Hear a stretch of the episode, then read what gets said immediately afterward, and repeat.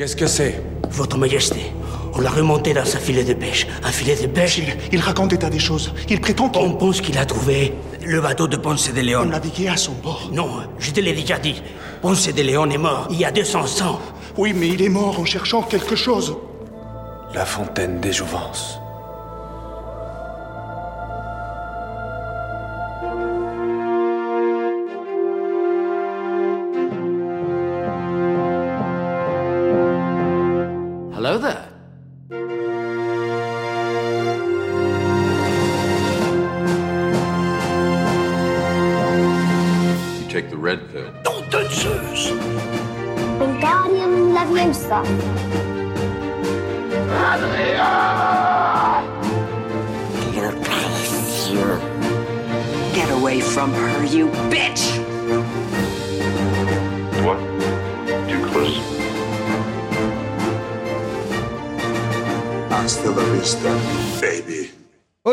Du bateau et bienvenue dans La Saga, ta petite chaloupe préférée. Pourquoi j'ai écrit ça? Sofiane, ça va plus. Je suis Sofiane Yarritkassi et cette semaine avec mes invités, on va vous parler du quatrième pirate des Caraïbes, La Fontaine de Jouvence. Pour m'accompagner cette semaine, elle est blogueuse littéraire sur Happy Reading et elle était avec nous euh, pour Rocky 3 et elle sera sûrement avec nous dès qu'il y a des muscles.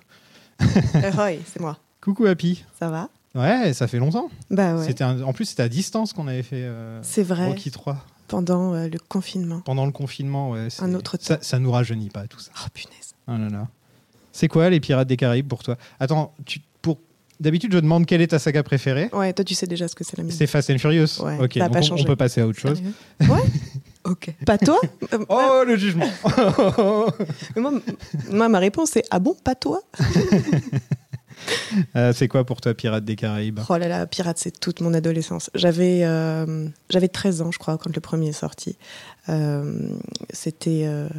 Ouais, non, vraiment, c'était toute ma personnalité, Pierre des Caraïbes. Mes murs, c'était Pierre des Caraïbes. Et en fait, mon, mon intérêt s'est lentement éteint au fur et à mesure de la saga. C'était assez t'as peut-être tragique. grandi. Ouais, les films sont devenus aussi de plus en plus mauvais, peut-être. Peut-être ça aussi. ça aide pas. Donc ouais, t'étais fan de- du premier euh, Ouais, fan hardcore du premier. euh. Elisabeth et Will, euh, tout ça. Ouais, bah en fait, je sortais tout juste de, sais, du, du Seigneur des Anneaux. Du coup, c'était la période Orlando Bloom. Du coup, oh, il fait un film de pirate, trop bien. Et du coup, j'ai suivi euh, Orlando Bloom dans sa, dans sa quête. Après tu t'es arrêté hein, parce qu'il n'a pas fait grand-chose. Ouais, après, ouais. Bah, ouais, ouais. On s'est arrêtés tous les deux de. On s'est d'un commun accord. On va s'arrêter là. À, à chaque épisode du podcast, il y a quelqu'un qui dit Qu'est-ce qui devient Orlando Bloom Et à chaque fois, on dit juste Katy Perry. on n'a aucune autre réponse. Il a fait une très mauvaise série sur euh, Amazon Prime. Voilà, il y a aussi cette réponse-là. Ah oui. Mais sinon, Mhm. je le connais surtout pour Elisa- Elizabeth Town. Ou c'était un...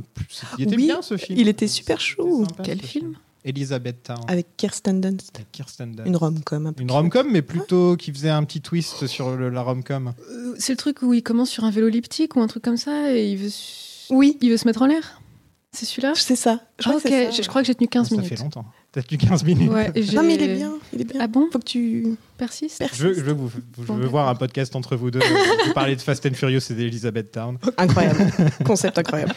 Concept débat. Concept débat. Et enfin, elle était là pour deux Twilight, euh, la pauvre. et, elle revient, et elle revient pour un des pires pirates. C'est Et vrai. vous pouvez toujours la retrouver du côté d'écran large. Hello Axel, Hello, ça va? Ça va et toi? Ouais. Même question. Qu'est-ce que c'est Pirates des Caraïbes pour toi? Eh ben, euh, contrairement à une grande majorité de, de tes invités précédents qui disaient que ça faisait partie de leur adolescence, euh, pas moi, étant donné que j'avais 5 ans quand le premier est sorti. Donc, euh, je les ai découverts un peu plus euh, sur le tard. C'était mes premiers films d'action, entre guillemets, euh, parce que ça restait quand même des films pour enfants. Donc, j'ai dû les voir pareil vers 8-10 ans. Donc, les trois premiers étaient sortis, je crois, et j'ai dû voir le quatrième au ciné quelque chose comme ça. Et c'est vrai que je, comme c'était mes premiers films qui faisaient un peu peur et tout, j'avais été un peu traumatisée par le premier et les squelettes parce que je trouvais que les effets spéciaux étaient quand même vachement bien faits. Ça a été la première fois où je suis tombée amoureuse de Keira Knightley et et après ça a été euh, voilà ça a été une saga que j'ai aimé suivre jusque- jusqu'au quatrième opus et voilà c'était une saga que j'appréciais sans être non plus extrêmement investie j'ai eu mes périodes par-ci par-là où j'étais plus investie qu'eux et j'aimais bien me les refaire mais Sinon, voilà. Une certaine affection nostalgique, mais pas plus. Je pense que vous êtes d'accord avec moi pour dire que la trilogie originale est plutôt sympa de Pirates des Caraïbes? Oui. Oui. Le premier, le premier est sympa, c'était une bonne surprise. Le deuxième était très réussi. Le troisième commence à déjà être euh, sur une pente un peu plus descendante. Et, et après, on a le 4. Ouais. Mais en plus, paradoxalement, plus il y a de sous, moins ils deviennent bons. C'est ça. C'est marrant. Mais c'est souvent comme ça, d'ailleurs. Ouais, c'est vrai, là, pour le coup, euh, on, on atteint un score euh, au niveau du budget qui est hallucinant dans ce film, et on ne sait pas où est allé l'argent, à part peut-être dans les poches de Johnny Depp. À la sortie du troisième, Jerry Bruckheimer, le producteur, avait déclaré que c'était la fin de la trilogie, mais qu'il était plutôt ouvert à l'idée de faire des spin-offs. Euh, vous auriez voulu voir un spin-off de qui? Ah, c'est une bonne question, ça, j'ai pas réfléchi. Euh, bah, tu vois, vu que le, le, le 4 est basé sur un roman. euh, Tim Powers. Tim Power, c'est ça, euh, qui raconte l'histoire d'autres pirates. Euh, il y a, moi, il y a un pirate que j'aime beaucoup qui s'appelle Steve Bonnet, qu'on voit notamment dans la série de Taika Waititi, euh, Our Flags Mean Death. Mhm. Bah, J'aurais bien aimé un, un film euh, à gros budget avec lui. Ça peut être drôle, un côté un peu euh, à la Amadeus, tu vois. Un peu baroque, grandiloquent euh, sur la mer. Ouais, parce que lui, en fait, c'était une sorte d'aristo qui s'est Ouais, c'est ça. réinventé en pirate, mais qui n'avait pas vraiment les codes pour ouais, c'est ça. C'est un, un- Et qui a croisé Barbe Noire. Exactement. En fait, ils sont tous dans ce roman-là, en fait. Et, euh, et du coup, euh, ouais, quelque chose de, de plus ouais, baroque. Un truc qui, dé- qui détonne totalement de, de la trilogie originale pour faire quelque chose. euh, pour montrer que les pirates, il n'y a pas qu'une façon très euh, euh, punk rock de les montrer, Ouais. mais qu'on peut aussi faire quelque chose d'un peu plus ouais, baroque avec la piraterie. Et, De prendre un personnage un peu comme Lord Beckett et d'en faire, euh, d'en faire un pirate, quoi. Ouais, c'est ça. Mais vraiment pousser le bout du côté, tu sais, faire, moi je te dis, un Amadeus Marie-Antoinette, mais sur l'eau. Plus comme le gouverneur, alors. Comme ça, il y a le côté un peu truculent, parce que Lord Ouais. Beckett, il, avait, il était Ouais. un peu coincé quand même. Bah, un peu comme ce que essaye de faire Barbossa au début du 4, tu vois. Hmm. Oh. Ah oui, c'est vrai qu'il y a un petit côté comme ça. ouais. Et d'ailleurs, dans la série, euh, Steve Bonnet et, et, euh, et Barbe Noire ont une histoire d'amour. Tout parce à fait. s'il y a eu des rumeurs pendant longtemps, ouais, comme quoi ils étaient sûrement amoureux l'un de l'autre. Ouais, c'est euh, ça. Mais c'est parce que je suis fan de la série, c'est pour ça. Alors, si tu m'aurais posé la parle de question. cette série. Mais c'est vrai, mais parce qu'elle n'est pas diffusée légalement en Ouais. France. Donc, C'est- euh, c'est- une série qui passe très, euh, enfin, qui passe euh, totalement inaperçue en ce moment. Pourtant, c'est quand même Taika Waititi c'est vrai. qui a fait une série qui actuellement est une des séries les plus suivies par tout le monde, qui est What We Do in the Shadows. Ouais. Moi, j'ai pas trouvé ça aussi drôle que What We Do in the Shadows, Non, c'est vrai, mais je trouve que. mais c'est intéressant. le point Mais c'est hyper intéressant parce que, alors en fait, c'est c'est drôle, mal, en fait, on rigole malgré eux et euh, pas avec eux comme on peut le faire dans What We Do in the Shadows où c'est vraiment des débiles, quoi. Là, on. C'est un humour tendre, je trouve, dans Ouais. Our Flags Mean Death parce que c'est des losers aussi, mais c'est des, c'est des rejetés de la vie, tu vois, c'est des outcasts, euh, vraiment euh, au sens propre de la piraterie. Et, euh, et je trouve ça. euh, ouais, non, il y a quelque chose d'un peu, un peu morose et tout, mais j'adore cette série, il faut, faut la regarder. euh. Comme quoi, il y a encore des trucs de pirates qui existent de nos jours. Ouais, Suffit de les trouver. c'est ça, ça. c'est de niche. Voilà, c'est ça. Il y avait aussi la série Black Sail. Black Black ah, oui. incroyable. Ah là là, ça aussi, c'est un chef-d'œuvre. Mm. J'aime bien la comparer à une espèce de Spartacus sur la mer parce qu'elle est au début, t'as l'impression que c'est très sombre, très violent, et au final, ça te ça te montre une piraterie vraie avec euh, des codes queer assez exceptionnels puisque euh, tu te rends compte au fil des épisodes que euh, tout le monde est amoureux de tout le monde et tu te dis mais qu'est-ce qui se passe? Parce qu'au C'est début on te pirates, on te montre quand même des- un, un paysage très viril en fait de ce que la piraterie est et au final euh, il se cache derrière cette armure tu vois. Et, euh, et c'est une série incroyable aussi je la recommande chaudement. En plus c'est une série qui devient meilleure de saison en saison avec un final extraordinaire qui vous arrachera des larmes et tout donc ouais faut la regarder aussi Ok. je te la vends bien Porte-parole, ouais, carrément. Parce ouais. que je l'ai pas vu, tu vois, donc euh, je vais Bah, peut-être fonce. Ouais, non je vais peut-être aller regarder. J'étais pas Fonce. plus intéressée que ça au début, mais après, c'est peut-être aussi pour ça que ces séries-là, elles fonctionnent pas plus que. Enfin, les gens n'en parlent pas plus que ça, c'est parce que justement, ça donne une image de la piraterie en général qui est très, qui est très virile, très macho-macho, et, et les gens ont vraiment cette idée en tête, et le fait de leur présenter quelque chose qui soit un peu plus queer codé et un peu plus doux et peut-être un peu plus rocambolesque de temps à autre euh, les déstabilise un peu trop pour euh, Bah, leur parce que comme tu disais au début on est la génération qui qui ont, qui ont grandi avec Pirates des Caraïbes et donc du coup pour nous euh, les pirates c'est très Disney codé tu vois ouais bah voilà Et du coup, quand ça sort un peu du, du, du moule Disney, on est un peu réfractaire. Et, mais, je- mais, mais non, il faut pas l'être. ils auraient dû faire ça pour Pirates des Caraïbes 4 Ouais, sortir du moule Disney, mais bon courage. Bah, c'est quand même Disney ouais. qui sort le chèque de. Ouais, et puis ça fait venir du monde en salle. Donc au Ah, final, voilà. c'est que ça fonctionne. Ah, ça. hein, mais euh, c'est clair que si, bah, si leur projet, effectivement, euh, font, enfin, ressort, ressurgit des mers, Hmm. euh, pour continuer l'analogie de piraterie avec, euh, avec Margot Robbie, euh, ça serait bien de faire autre chose. ouais. Ouais. Parce que de toute façon, les gens euh, ne viendront pas pour revoir un Pirate des Caraïbes euh, 5.2, enfin, 5.2, tu vois. Donc euh, je pense que faut sortir un peu de, de ça, quoi. On a bien vu le four que ça a fait avec Salazar, mais Ouais, et puis en plus, ils perdent un peu le seul truc qui faisait euh, venir les gens. ouais, tout à fait, euh, c'est ça. Autant totalement Autant tout changer, quoi. Ouais, voilà, C'est clair. Mais je comprends même pas pourquoi ils mettent ça carrément dans, dans l'univers de la franchise Pirates des Caraïbes. Il faut juste faire complètement autre chose et porter, porter un peu son caleçon et dire euh, Ok, d'accord, on fait autre chose. Il y aura Margot Robbie, ce sera une histoire de pirate, mais ça n'a rien à voir avec Pirates des Caraïbes. Il faut arrêter de vouloir tirer sur des vaches à lait en disant Non, mais regardez, ça fait partie de tel univers que vous aimez tellement et ce sera très nostalgique. Venez, venez en salle. Tu fais pirate du Pacifique. Arrête, ça a l'air cool quand même. Je sais, des pirates surfeurs, c'est cool. Mais c'est pas une break, ça. Ah merde Volé l'idée. Gore Verbinski n'était pas dispo car occupé avec Rango à ce moment-là. Euh, Tant mieux pour lui. Entre nous, moi j'aurais fait Rango aussi. hein. C'est quand même plus sympa. Euh, et c'est Rob Marshall qui est engagé pour le remplacer. Rob Marshall qui est surtout connu pour les comédies musicales, dont euh, celle qui est oscarisée euh, Chicago, que j'aime vraiment beaucoup. Mais aussi Nine, que j'aime vraiment pas beaucoup. Euh, Into the Woods, que j'ai pas vu. Et Le Retour de Mary Poppins, qui est franchement moyen. Qui est pas offensant, mais c'est pas ouais, non plus marquant. C'est exactement ce euh, que c'est ça. Il est pas offensant. C'est Ouais. ça passe très bien euh, à Noël sur M6 en famille. Mais en tout cas, c'est pas son genre de film, quoi. Lui, c'est vraiment le spécialiste de la comédie musicale, quoi. Et là, il se retrouve à faire Pirates des Caraïbes, le Ben- film le plus cher de l'histoire. Après, il s'est quand même retrouvé dans les années 2010 euh, avec euh, Tim Burton, John Favreau et compagnie et être euh, une de ces nouvelles vagues de réalisateurs à régulièrement collaborer avec Disney. Donc, c'est pas si euh, étonnant que ça. Euh, Là, par exemple, il va être aux commandes. C'est lui qui va diriger le prochain, euh, la prochaine live euh, action de La Petite Sirène, qui est déjà extrêmement controversée pour rien à cause de ce choix d'actrice. Ah, celle qu'on a vu la bande annonce. Ouais, avec euh, Ellie Ouais. Bailey. Et euh, donc, c'est- lui qui va réaliser ce, ce film-là. Donc, c'est pas. Oui, il est surtout connu pour avoir relancé une sorte de nouvel âge. être l'un des pères fondateurs du nouvel âge d'or des comédies musicales hollywoodiennes. Mais c'est vrai que sa collaboration avec Disney date quand même depuis un moment déjà. Donc, c'est pas. Voilà, c'est moite-moite. C'est pas si étonnant. Ouais, et puis ils ont pris un peu le, le premier Yes Man disponible. Ouais, c'est ça. Euh, On ah, lui a sorti qui, un en- gros chèque, quoi. ah, Yes Man qui, en l'occurrence, a ramené de l'argent jusqu'à présent. Donc, euh, c'est aussi ça. quoi. Oui, et puis il n'est pas tout à fait dépourvu de talent, contrairement à certains autres Yes Man qu'on peut retrouver dans le paysage hollywoodien. Il, y a, il a quand même deux, trois trucs pour lui, quoi. Mm. Ça a marché, Into the Woods. hein. Je pourrais pas le dire. En France, je crois pas. Mais, non, pas en euh, France, c'est pas le genre de truc. Mais euh, je sais pas. euh, Parce que c'est une comédie musicale qui est vraiment pas très connue aux États-Unis de toute façon de base. Elle fait pas partie des trucs hyper populaires comme peut l'être. euh, Comme Wicked, quoi. ouais, comme Wicked, euh, ou de- ce, genre de trucs qui sont toujours produits à Broadway ou même le fantôme de l'opéra, tu vois, ce genre de Je trucs. taper Into the Wild comme un con. ouais, non, alors là, il y a un peu, ça chante un peu moins dans celui-là. Mais, mais en plus, il, est, il a un casting qui est quand même attirant, mais au final, où, où ils sont tous affreux. C'est, c'est, ce, ce film est assez étonnant. Euh, bon, déjà, il y a James Corden, donc ça vous donne une, une vague idée de la qualité du film, je pense.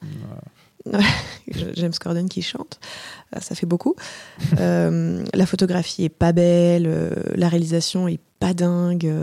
Il y a pas, il y a pas, enfin franchement, je trouve que c'est un accident dans, dans, dans la filmographie de, de Rob Marshall parce que, alors je, je, je suis pas fan de lui, mais il a quand même des qualités de, de réalisation. euh, il dirige bien ses acteurs, je trouve, et euh, il, il a des bons plans. Euh, moi, je sais que j'ai sur Pierre des Caraïbes 4, j'étais hyper étonnée de me dire c'est du Rob Marshall que je suis en train de regarder quoi parce que c'était quelque chose qui enfin il, nous a pas habitués à faire de l'action à ce niveau-là des des scènes élargies comme ça ou, des scènes grand plan quand ils sont dans la jungle. Moi, j'étais vraiment hyper étonnée euh, bah, de, la qualité de ces plans euh, sur, un, film de, ce genre. Quoi. Ouais, il a essayé de copier Verbinski un petit peu aussi, euh, dans les grandes lignes. Il a essayé de, il a regardé les trois films d'avant, il a essayé de copier un petit peu le, le cahier des charges. Ouais, mais, mais, mais tu vois, c'est pas ce qui me choque, moi, la, la réal sur le 4. non, non, c'est pas. Donc, euh, il, a fait Oui. il a fait bien son job, je trouve. C'est euh, c'est Oui, une bonne transition. Non, il y a bien, pire dans le film. hein. Il s'est quand même réapproprié avec euh, un certain brio, un ADN qui était déjà bien établi, tout en y apportant un peu sa patte, sans que ça soit ni trop choquant, ni euh, mauvais. euh. Non, la réalisation est vraiment pas euh,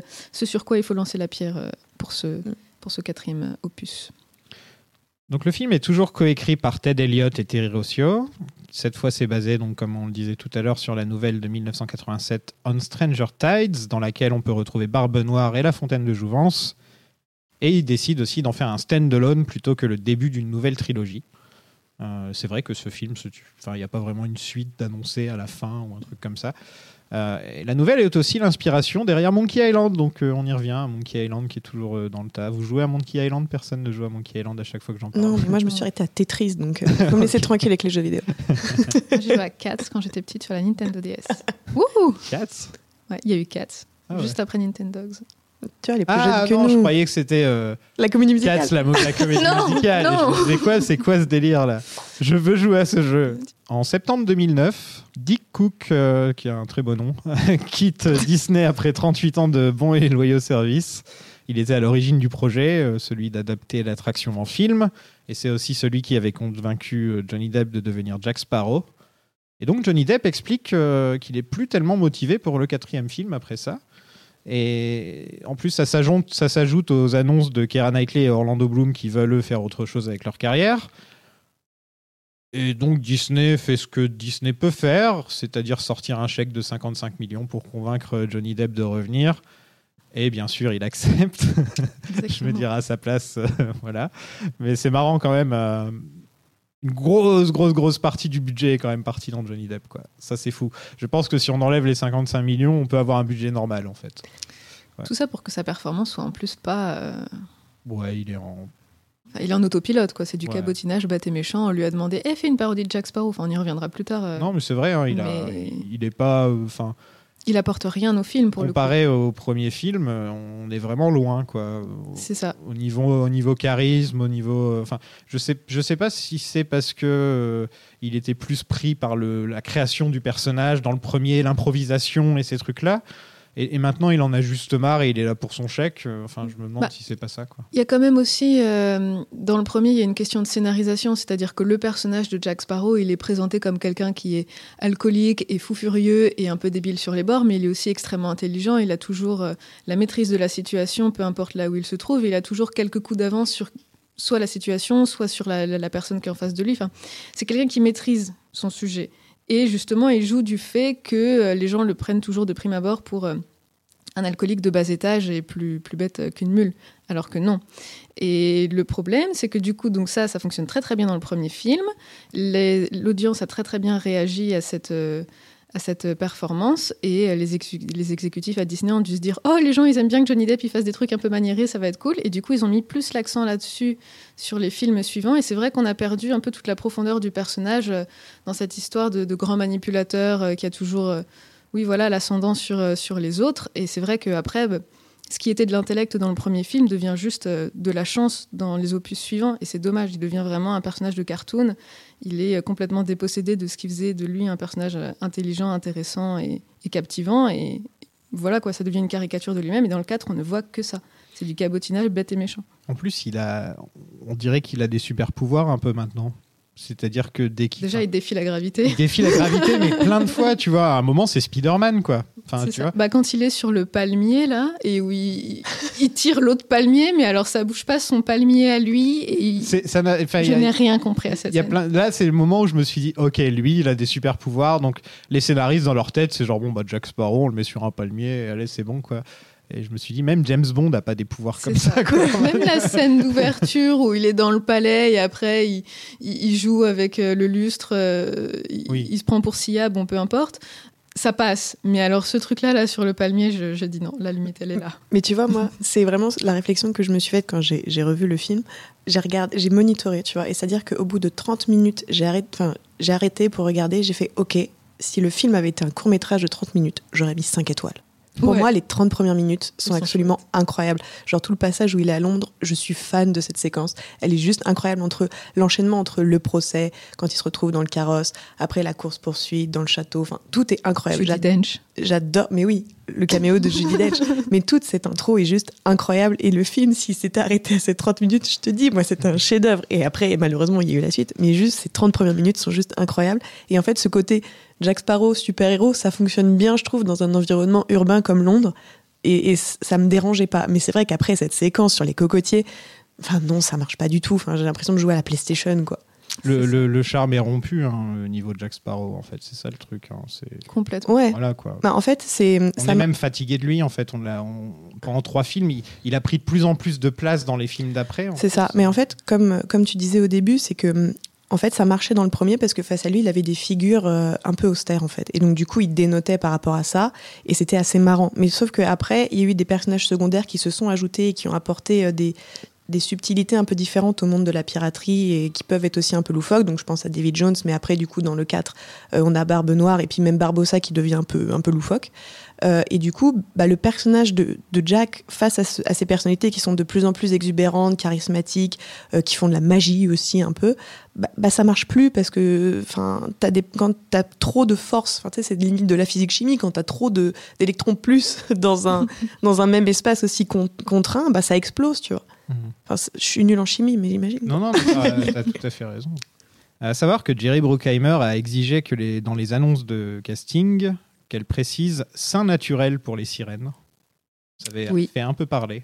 Ouais, non, ouais, Il ça... disait euh, les sirènes peuvent pas avoir de faux seins. C'est vrai que techniquement.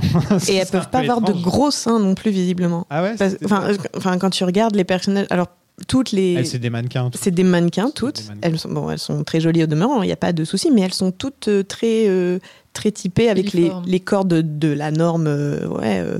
Euh, euh, hollywoodienne euh, qui font toutes 1m80, euh, elles font toutes euh, 45 kilos. Enfin, tu vois, c'est. Ah, on dirait les, les, les, les, les mariés dans. Enfin, les femmes dans, dans Mad Max, le dernier Mad Max. Ouais, exactement, c'est ça. Mais avec une queue de sirène. Et elles ont des très longs cheveux qui leur cachent du coup les seins, mais, enfin, mais elles ont toutes le même physique. Alors visiblement, tu ne peux pas être une femme tentatrice si tu as un corps différent de la norme. Alors faut, faut pas. Faut...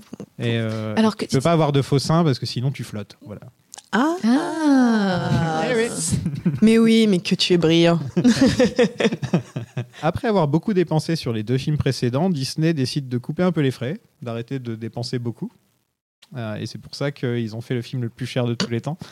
Euh, ils ont décidé de tourner à Hawaï et à Londres pour payer moins d'impôts. Ils ont fait 22 semaines de post-prod au lieu de 40. Le film est filmé en 3D d'ailleurs, j'ai appris, j'étais même pas au courant apparemment. Et oui, et c'est une très mauvaise 3D qui a beaucoup fait parler d'elle à sa sortie. Ouais. Parce que, mis à part une ou deux scènes où vaguement tu as une petite impression de, de relief, la 3D a été euh, unanimement euh, considérée comme ratée. Bah, tu vois, il y a, deux, il y a ouais, c'est ça, t'as deux, trois plans qui sont euh, en mode. euh, bah, on est là pour la 3D avec le petit singe dans la bouteille qui ressort un peu. Ah, et la, ça. et la main, D'ailleurs, tu le suis vois posé en la 2D. question. Ouais. euh, Et la main, tu sais, de Barbe Noire qui sort à la fin, la main squelettique qui Mm. arrive Ah. comme ça. Et tu te dis, mais, qui, mais qui- pourquoi il me tourne la main, c'est abruti Ah, d'accord, ça C'est a la été filmé en 3D. 3D, ok. C'est vrai, quand tu revois le film en 2D, tu, tu vois ces deux moments-là et tu te dis c'est les seuls moments qui ont été pensés pour la caméra 3D, Mais pour oui, l'expérience en salle. Ouais. Ils, ont, ils se sont souvenus, merde, attends, on n'a pas de plan un peu pour la En 3D. plus, le C'était- réalisateur te sort, oui, on s'est vachement inspiré d'Avatar et tout. Même la pub, euh, la publicité des fraises Tagada qui tombe avant les séances 3D, justement pour te montrer combien la 3D elle va être cool et chouette et tout, euh, elle est plus réussie que la 3D du film, qui est le plus, le, le- comme, comme tu disais, le, le film le plus cher de l'histoire, euh, non ajusté à inflation. Et ajusté à inflation, c'est Pirates des Caraïbes 3. Ouais, donc, Ah, donc ça reste un pirate, quoi. Voilà. Et voilà, Euh, pour te dire. La 3D que j'ai préférée de toute ma vie, c'était dans Captain EO à Disney. C'était le truc de Michael Jackson. Ouais. Et il y avait une petite bestiole qui venait devant toi. Mais quoi Et je me rappelle que quand je l'ai vu, j'étais là. je- Ah Le traumatisme. et depuis. Non, même pas traumatisé, j'avais envie de l'attraper. J'étais là. Ah, Et, et depuis, à chaque fois que je suis retourné voir même Avatar, eh ben, j'ai toujours eu une sorte de déception qu'il n'y a pas une petite bestiole qui me fonce dessus. mais t'avais, juste avant Captain EO, tu avais Chéri, j'ai rétréci le public, et c'était encore plus traumatisant. Non, parce que tu avais un-.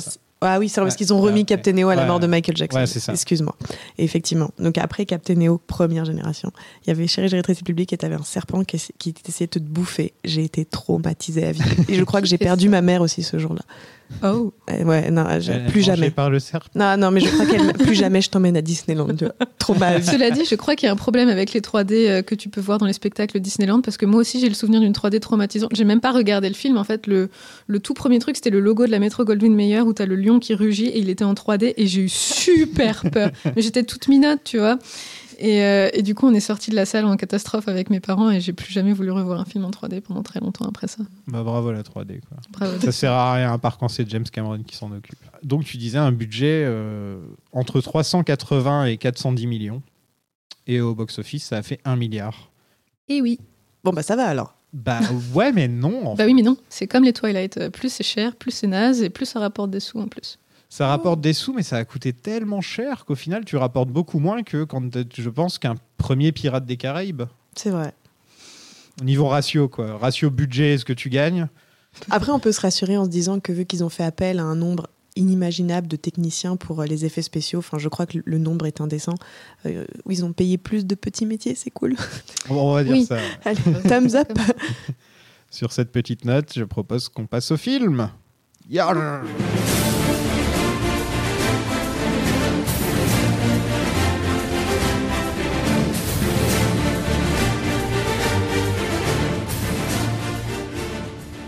17 ans après la bataille de Calypso, parce que oui, il y a 17 ans qui sont passés entre le 3 et le 4 pour les gens qui n'étaient pas au courant. Tu mens. Oui, alors d'ailleurs, pourquoi est-ce qu'il recherche la Il fontaine a de même pas un jouvence alors qu'il n'a pas pris une ride Il a même pas un cheveu blanc. Mais tu mens. Mais tu sais que moi, en plus, au début, je me suis fait la réflexion. Attends, est-ce qu'on est dans un préquel ou dans un séquel? Je sais plus. Parce qu'en fait, on sait pas. En fait, ça Non. pourrait être un préquel J'ai les séquelles, mais c'est pas un préquel. Alors je Mais on pourrait, ça pourrait. que Ça les scénaristes ont dit que ça se déroulait en, en 1750. Et que en gros la trilogie Pirates des Caraïbes se déroulait sur une trentaine d'années, que c'était entre oui voilà 1720 et 1750 et que le quatrième opus euh, 30 ans ouais, avait lieu en, en 50. On dirait pas, on dirait, On que dirait ça pas. suit euh, d'année en année. quoi. Mais on dirait pas vraiment qu'il y a une continuité. D'ailleurs, la, la- la temporalité de, de- de l'univers Pirates des Caraïbes est très très ambiguë parce que comme, comme je le disais, enfin, là le film est censé se passer en 1750. On a Barbe Noire en personnage principal, enfin en antagoniste principal, pardon, et ce dernier est mort en 1718, au temps de rage de 38 ans en plus. Et là, très clairement, euh, il a pas 38 ans. Apparemment, ouais, dans le premier film, Jack Sparrow a genre 38-40 ans. Oh, punaise. Mais non, L'alcool, ça esquinte. Ouais. bah non, pas tant que ça du coup. Ça veut dire que son père, il a quel âge? Mais justement, ça aurait dû être. Keith euh, Richard est immortel. Oui. Keith Richards qui aurait dû faire Jack Sparrow dans la suite. C'est vrai, ils auraient dû juste, euh, juste aller avec un Jack Sparrow plus Moi, j'avais lu que non, justement, c'était censé être un espèce de jeune matelot qui avait euh, 20, 25 ans dans les premiers. dans- 25 ou 30, euh, une petite trentaine, un truc comme ça. Dans le tout premier. Parce que justement, il est pas beaucoup plus vieux que Will. Bah, Mais je peux il a être deux fois complètement à âge, côté de la plaque. Ça veut dire qu'il a 60 ans dans le dernier. Oh, L'un dans l'autre, la temporalité va pas. Non, ouais, c'est Voilà. clair. Il y a un Et souci. il n'y a pas 30 ans qui se passe entre le premier et le dernier. Sinon, il aurait, euh, il aurait 70 ans. quoi. C'est c'est pour ça, moi je dis, pourquoi est-ce qu'il recherche la 30 fontaine ans de jouvence Il en a 17 clairement Attends, pas besoin. 30 ans plus 17 ans, ça veut dire qu'il y aurait 87 ans en fait. Punaise, moi, faut que je déménage dans les Caraïbes, ça préserve. hein. Bah, écoute, pourtant, le soleil, c'est. Enfin, ou alors Bon, il a un très bon SPF pour un pirate, mais. Les, les gens, vous nous direz euh, quel âge il a exactement Jack Sparrow parce que là, C'est un débat. ouais, c'est un débat. Donc 17 ans après la bataille de Calypso contre le reste du monde, Jack Sparrow se déguise en juge pour sauver Gibbs. Et il est emmené de- devant le roi George II, qui l'envoie chercher la fontaine de jouvence avant les Espagnols. Euh, toi tu, toi, tu dis que t'as vachement bien aimé le début Ouais, j'adore. Mais alors, j'avoue que quand tu présentes comme ça, le. le, le- Ah bah ouais, mais... Assume non, mais, non, mais l'installation du plot est nullissime. On va pas se mentir. Il y a même Ouais, Il n'y a Barbossa. pas qui est- l'installation. Il y a Barbossa qui est là avec une perruque. Enfin, Scénaristiquement, le début est nul, mais moi, je l'adore. Je trouve que niveau. euh, Enfin, niveau effets spéciaux, niveau cascade, tout est incroyable. J'adore, j'adore, j'adore le combat de Jack Sparrow contre euh, euh, Angelica, elle s'appelle non Angelina, Mhm. je sais plus comment. Angelica. Angelica. Pardon. Pardon. Euh, je trouve qu'il est trop bien. C'était fait en miroir. Je, je- je- vraiment, c'est les 30 premières minutes où je regarde pas mon téléphone. Et du coup, ça veut dire beaucoup euh, pour un film Pirates des Caraïbes sur la fin. Tu vois. Moi, j'adore ces 30 premières minutes. Je trouve qu'elles sont hyper généreuses. Elles sont bien filmées. euh. Non, franchement, je, je- je- je suis désolée, je boude pas mon plaisir sur ce début. C'est juste après où je décroche. Mais C'est vraiment, le le, seul le passage début. qui est bien rythmé en plus. Ouais, je, je trouve la musique, elle est. Enfin, t'es content de retrouver la musique. Euh, non, franchement, je, je crache pas sur le début. Alors, même, ok, le, si le scénario pêche, je lui pardonne un peu. Pour le début. Pour le Oh. début seulement. En gros, on a 30 minutes où j'ai presque rien écrit. Euh, Mais oui, t'es happé par le début. Le rythme fait, est génial. bah, en fait, il y a que de l'action pendant 30 minutes, Ouais. quasiment non-stop. Et j'ai eu du mal à rentrer dans le film à cause de ça, tu vois. Ah ouais, moi, je trouve que ça te Ouais. permet de bien rentrer, Je- justement. Ouais, mais en, en fait, euh, je pense parce que Verbinski amenait quelque chose dans sa mise en scène que là, je retrouve pas forcément. Mm. Euh, Verbinski savait vachement euh, te donner de l'intérêt aux scènes d'action, tu vois. Alors que là, au final, c'est juste des combats euh, normaux dans Londres. Bon, il y a Julie Dench à un moment qui fait son petit caméo. Ouais. Voilà, pourquoi pas. D'ailleurs, je- j'ai mis pause, j'ai fait c'est Julie Dench ou c'est pas Julie Oui, j'ai fait un double take aussi. euh, Moi aussi. Quoi? Et, euh, donc content, content de voir euh, Dame Julie Dench, mais euh, Mais ouais, j'ai trouvé que c'était un peu spécial. euh, Et surtout qu'en plus, le, le tout début, donc avec les deux mecs qui pêchent euh, le vieux monsieur dans l'eau, là, et qui le révèlent après à la cour d'Espagne, ça c'est nul. Euh, alors que dans la trilogie de Verbinski, lui, ses intros sont tellement impactantes parce que elles se focus avec des éléments horrifiques qui, sont, qui te happent tout de suite. Enfin, Ouais. euh, que ce soit le 1 ou même la scène iconique du 3 euh, de la pendaison, je trouve ça absolument génial. Elle est folle cette scène. Cette scène est incroyable et euh, du coup, enfin, tu, tu, retombes en fait dans cette, enfin, dans cette, avec cette intro qui est un peu nulle en fait. Et c'est juste après quand on part à Londres que ça devient bien. Mais cette intro en Espagne, bah le mystère est pas ouf, euh, ça fait pas peur, le, le body horror il est pas là. Enfin, il y a pas, il y a pas ce côté horreur. Je te demande ce que ça vient faire là en fait parce que c'est- pas c'est une introduction qui n'introduit rien, c'est dans le noir, tu vois pas grand-chose. Je me rappelle que là quand j'ai quand j'ai revu le film justement pour préparer le podcast, j'avais complètement oublié l'existence de cette scène pour moi, ça Ouais. commençait à Londres. que- Ouais, ouais. Et du coup, je me suis dit bah attends, est-ce que je me suis trompée de film? Est-ce que c'est dans le 5 que ça commence à Londres? Euh, Qu'est-ce qui se passe? Parce que alors pour moi les deux films sont un peu interchangeables. hein. Je l'ai même pas noté euh, la première scène. Et, euh, et c'est vrai que oui, quand j'ai revu le film, je me suis dit, mais putain, c'est vrai qu'effectivement, il y a cette scène-là qui, qui est là et qui sert pas à grand-chose. Et j'ai vraiment eu du mal à la replacer. Et après, en plus, quand il te ramène le vieux monsieur devant le roi dans un espèce Ouais. de sac à demi-mortuaire, tu te dis, mais attends, quoi? Mais surtout qu'en plus, ouais. sur- autant sur les scènes d'intro, tu pouvais un peu co- comprendre les enjeux du film. C'est-à-dire que par exemple, dans le premier, ok, il y a des pirates fantômes, ça fait peur. Dans le 3, Trop ok, bien. on va tuer tous les pirates, ça fait peur. Et là, on pêche des yeux qui sont censés être morts, je comprends pas. Je comprends pas quel est le truc, c'est la pollution maritime, je comprends pas quel est le but, euh, C'est un film Greenpeace. Mais c'est vrai que l'absence d'horreur, euh, il y a plusieurs scènes dans le film où je me suis dit, putain, Verbinski, il l'aurait quand même mis. Mais oui, parce que même les- le côté body horror euh, des, de l'équipage de Barbe Ouais, Noire est, nuls. est dégueulasse. Enfin, le, le make-up est moche, euh, l'utilisation de, de- Je sais pas si c'est. Ne, ne serait-ce que d'utiliser le terme zombie à cette époque-là. Oui. euh, je- Non, Surtout mais- quand tu vois comment ça a été traité avec brio justement pour l'équipe de évidemment j'ai plus son nom David en tête. Jones. Voilà, David je te Jones, remercie ouais. de David Jones où là pour le coup sans être les squelettes de Barbossa qui étaient déjà traumatisants en soi euh, à leur époque, euh, là tu te retrouvais vraiment avec des, des- des espèces de créatures, c'était même plus du body horror, c'était vraiment euh, tu avais ce côté mi-humain, mi-créature marine, mais à moitié mort. Enfin, il y avait- il y avait plein de choses qui étaient dans un même maquillage, dans une même prothèse et qui, qui rendaient vachement bien. Et là, tu te retrouves avec ces espèces de, de de, de matelots en demi-teinte, euh, mi-effrayant, mais pas trop. Tu vois vaguement qu'ils peuvent pas mourir parce qu'il y en a un qui se prend un coup d'épée et c'est tout. Enfin, il y a rien de spectaculaire et surtout, il y a très peu d'enjeux puisqu'au final, tu as déjà rencontré des créatures bien plus effrayantes que ça au préalable dans les opus précédents. Voilà, s'ils ont euh, un petit côté euh, un peu Frankenstein, euh, un peu bébête, euh, mais en même temps, il n'y a pas trop ça dans le. Oui, en plus, mis à part grogner et dire. Je précise la créature de Frankenstein, parce que je vais prendre des Oui, messages. c'est bien, exactement. Je vais prendre des Je messages. t'aurais sauté dessus avant même que les messages arrivent. On rencontre Angelica qui se fait passer pour Jack. Euh, donc c'est son ex, enfin une de ses ex, hein, parce que Jack. euh, D'ailleurs, c'est étonnant qu'il soit pas mort de la chaude pisse, hein, celui-là. et, et elle dit être la fille de Barbe Noire. Euh, Est-ce que vous aimez Penelope Cruz dans ce rôle? Il faut savoir qu'elle était enceinte pendant la grande majorité du tournage, donc c'est sa sœur qui a servi de doublure sur les plans larges. Oui, et d'ailleurs, euh, big up euh, à cette pauvre équipe euh, de costumières et de costumiers qui ont planché sur des costumes qui devaient justement cacher le ventre qui s'arrondissait à mesure que le tournage progressait de Penelope Cruz pour que finalement ça ne serve à rien, étant donné que du coup une doublure a été employée. Ouais. Voilà. Mais elle a de la chance que sa sœur lui ressemble comme de gouttes d'eau, parce que moi, si je fais ça, ma sœur, elle peut pas me remplacer, quoi. Pardon, c'est étrange. Mais, euh, mais euh, pour répondre à ta question, je. Je sais pas, il y a des moments où je l'aime beaucoup et des moments où, où elle est nulle. En fait, euh, elle, elle arrive pas à. hum, Enfin, ses tentatives d'humour sont nulles. Ses tentatives d'être. euh, je trouve qu'elle est bonne sur les dernières scènes où elle est un peu déchirée entre la loyauté envers son père ou ce besoin qu'elle a de se faire aimer, machin. Mais, mais en fait, le personnage est tellement mal écrit qu'elle n'arrive pas à apporter euh, vraiment pleinement la nuance. Et sur, la, et sur les parties comédie, je la trouve vraiment très nulle. Je suis désolée. Enfin, pourtant, je suis fan de Penelope Cruz, mais là, euh, enfin. tu sais que tu sens que c'est un choix que Rob Marshall a fait genre ouais je t'ai kiffé dans Nine viens je te ramène dans Pirate et, ça, ça marche pas je trouve que même sa dynamite avec Ian McShane elle marche pas non plus quoi Non. C'est ça. Et encore, je, je te rejoins même pas sur, euh, sur euh, ces, qualités présupposées justement dans la fin du film où tu sens une sorte de déchirement. Je trouve que justement c'était très très fabriqué, qu'il n'y avait pas grand chose de.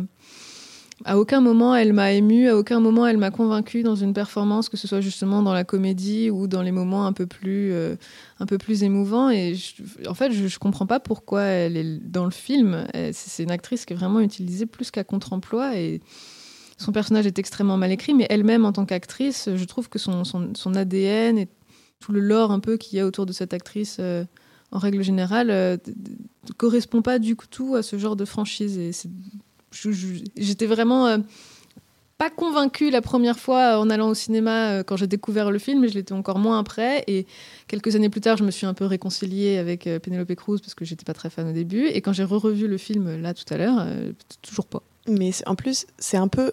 C'est frustrant parce que en fait, on, on partait tellement de loin dans Pirates des Caraïbes sur les personnages féminins. Déjà, il n'y en avait pas beaucoup.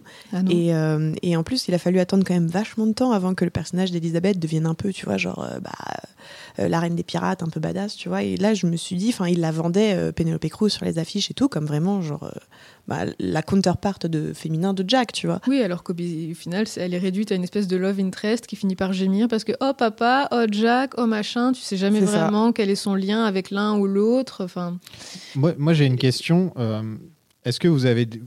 Penelope Cruz est une très bonne actrice, mais est-ce que vous l'avez déjà vraiment vue dans un film américain être une bonne actrice? Ouais, Vanilla Sky. Ouais, Non. elle reprenait son rôle. Elle reprenait son rôle. euh, Pourquoi tu me dis non non, mais c'est pas difficile en fait. Elle reprenait son rôle qu'elle avait déjà fait en, en espagnol. Bah, mais je ouais. veux dire, et en plus, elle était plus, euh, c'était plus regardez comme elle est belle et elle est, enfin, tu vois, il y avait ce côté-là. C'était beaucoup plus sur sa beauté que sur oui, elle son était jeu d'actrice. quoi. candy que, que Voilà, c'était plus ça. Mais je trouve qu'en fait, euh, je sais pas si euh, autant par exemple euh, des deux de Bandidas, je trouve que Salma Hayek est une bien meilleure actrice que Penelope Cruz dans Ah les oui. films américains. Ouais. Mais en espagnol, par contre, Salma, euh, Penelope Cruz est une excellente actrice dans les films espagnols que j'ai vus. C'est vrai. Euh, mais par contre, à chaque fois que je l'ai vue dans un truc, euh, je sais pas si c'est à cause de son accent ou un truc comme ça. En fait, euh, c'est elle fait une reverse cotillard, tu vois. Mais c'est surtout que, ou peut-être que simplement les films à Hollywood savent pas écrire des personnages, enfin, latinas, quoi. Ouais, Aussi, c'est euh, parce ça. Je pense que qu'on peut partir de ce principe. je pense qu'on peut partir là-dessus parce qu'en fait, je suis en train de réfléchir, mais euh, à Ils lui reculons. font gueuler des, des insultes en espagnol, c'est à peu près Ouais, et puis, ouais, enfin, ouais, elle a zéro, euh, enfin, elle a zéro épaisseur en fait. C'est ça, ouais. C'est, elle pourrait, en fait, elle pourrait être remplacée par euh, n'importe Pourtant, qui. elle est enceinte. hein. C'est ça. Mais effectivement, elle pourrait être remplacée par plus ou moins n'importe qui, euh, espagnol ou pas d'ailleurs, euh, et, et ça changerait vraiment rien au personnage en tant que tel, alors que normalement, tu es censé apporter un peu de ton sang, un peu de ton sel euh, euh, au personnage que tu incarnes, et là, que ce soit elle ou je ne sais pas quelle autre actrice de sa génération, ça aurait fait exactement la même chose. Le personnage est de toute façon extrêmement mal écrit. Mm.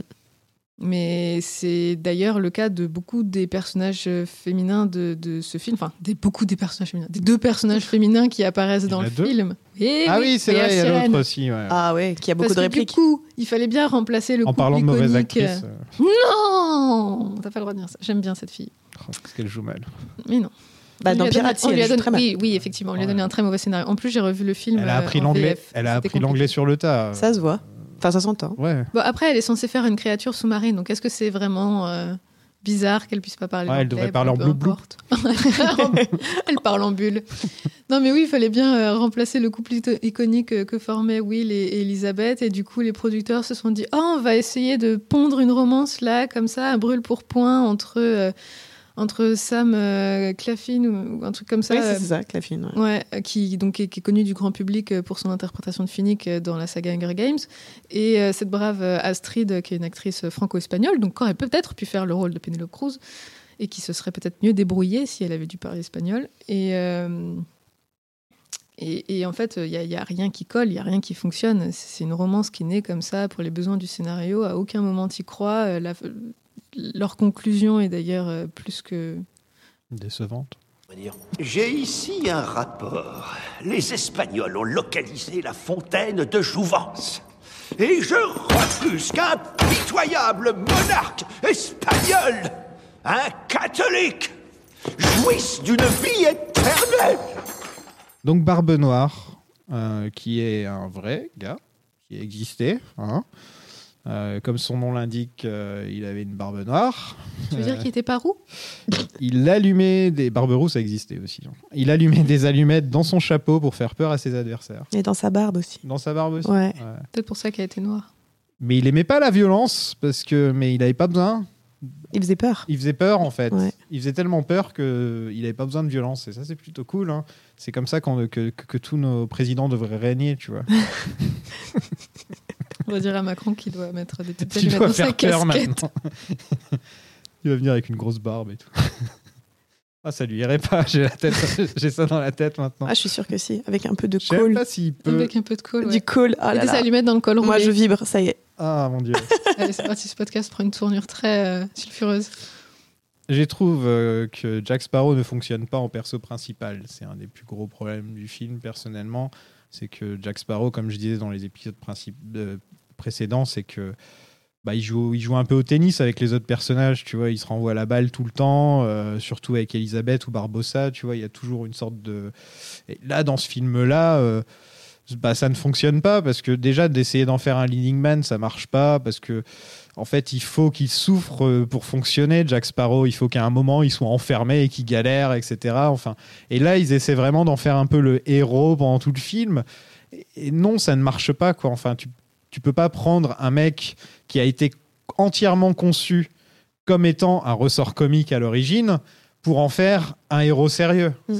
Il y, a- y a un truc qui ne va pas quoi tu ajoutes à ça le fait que Johnny Depp est vraiment là pour ses 55 millions et qu'il est vraiment pas là pour, euh, pour essayer de jouer.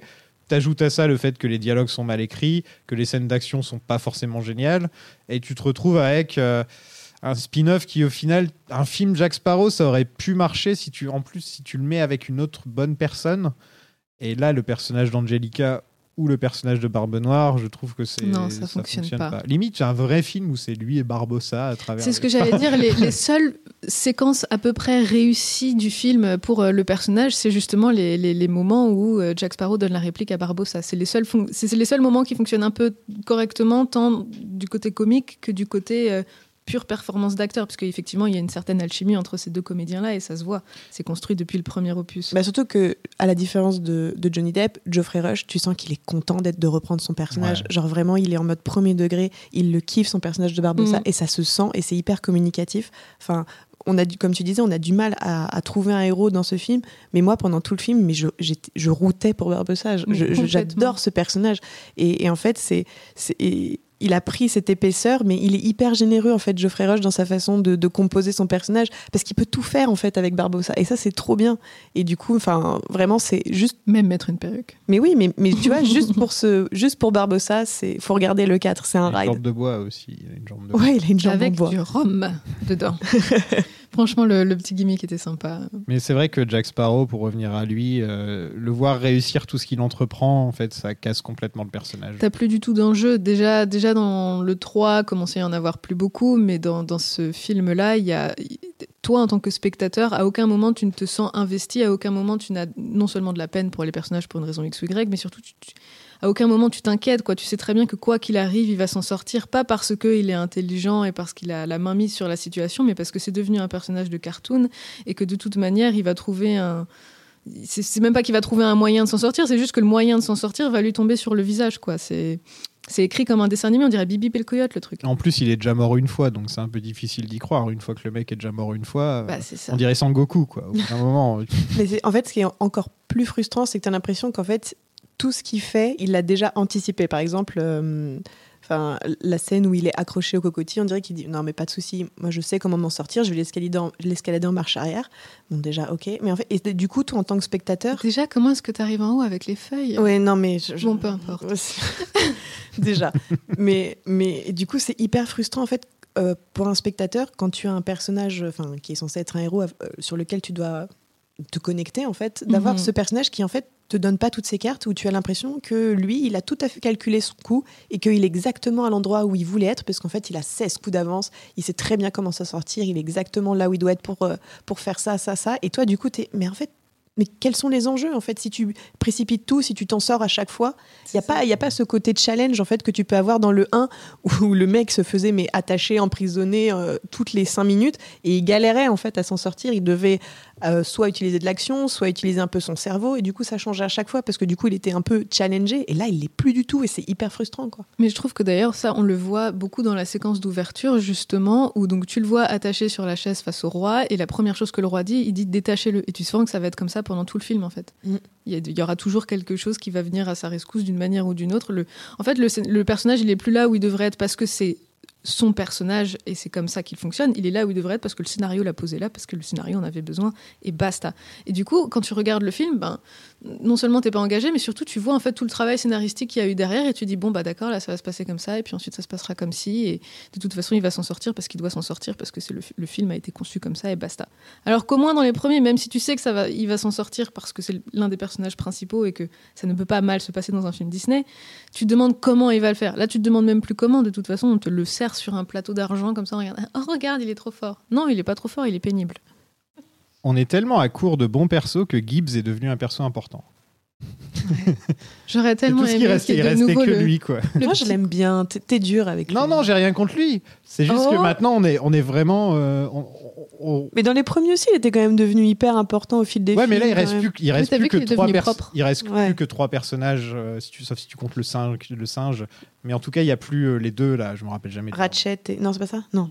Non, Oui, alors il y en a un avec l'œil- de verre et l'autre. euh, Il n'y a pas un Tiggs? Mais du coup, tu vois, c'est hyper frustrant parce que t'as plus de personnages euh, secondaires qui étaient euh, pour le relief comique ou auxquels tu pouvais t'attacher. Enfin, il y avait, y t'avais plein de petits personnages comme ça, un peu, un peu sympathiques euh, Non, là, il y a plus. et emblématiques. C'est Barbossa qui a un peu ce rôle. euh. Ouais, ouais, c'est vrai, c'est vrai. Donc t'as juste pris des, des personnages un peu iconiques des, des premiers opus et on, te- des premiers opus et on te les a collés là comme ça dans un truc et, et on a dit bon bah on va faire une tambouille avec ça et on s'est retrouvé avec Pierre des Caraïbes 4. J'aurais pu faire revenir Zoé Saldana. Donc le plot, C'est qu'il faut récupérer des calices euh, dans le bateau de Ponce de León pour retrouver la fontaine de Jouvence. Euh, et au final, euh, là, j'ai l'impression qu'ils se sont pas vraiment fait chier au niveau de l'histoire parce qu'en gros, ils ont pris déjà des trucs qui existaient, tu vois, plus ou moins. Genre Barbe Noire. euh, Ouais. D'habitude, ils vont créer leur propre mythologie, ils vont créer leur propre truc avec les histoires de pirates. Mm. Alors que là, ils ont acheté un livre et ils l'ont mis dans Pirates des Caraïbes, quoi. Et encore qu'ils ont pris le livre, ils ont juste lu la quatrième de couverture. ok, j'ai vu, c'est bon, je sais ce que je vais faire. Voilà. Et en fait, c'est, je trouve que c'est à partir de ce moment-là où le film déjà devient trop long.